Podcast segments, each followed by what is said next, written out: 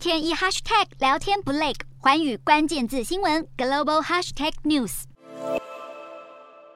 日本一桥大学荣誉教授野口优纪雄日前在经济期刊投书表示，日元迅速贬值导致日本的人均 GDP 即将被南韩迎头赶上，而且还不到美国的一半，代表日本人正在变穷，而日本的产业竞争力也正在变弱。野口指出，今年初一美元兑日元在一一五左右。七月十四号竟然逼近一三九，跌幅明显比其他国家的货币大。衡量货币购买力的实质有效汇率也在五月跌到六十一点七七，创下四十一年新低。日本人均 GDP 二零一二年的时候还比南韩高出将近一倍。虽然原本就有日本智库预估南韩、台湾会因为薪资成长率高，使得人均 GDP 超越日本。但如今日元持续弱势，这样的情况可能加速到来。而从上市公司市值来看，日本企业也呈现落后状态。日本排名第一的丰田汽车市值两千一百一十亿美元，全球排名第三十九，远远落后市值两千九百九十一亿美元，全球排名第二十五的南韩三星电子，以及市值四千三百三十九亿美元，全球排名第十一的台湾台积电。野口优纪雄向日本警告，要是对现况束手无策，日元弱化的情势恐怕只会越来越严重。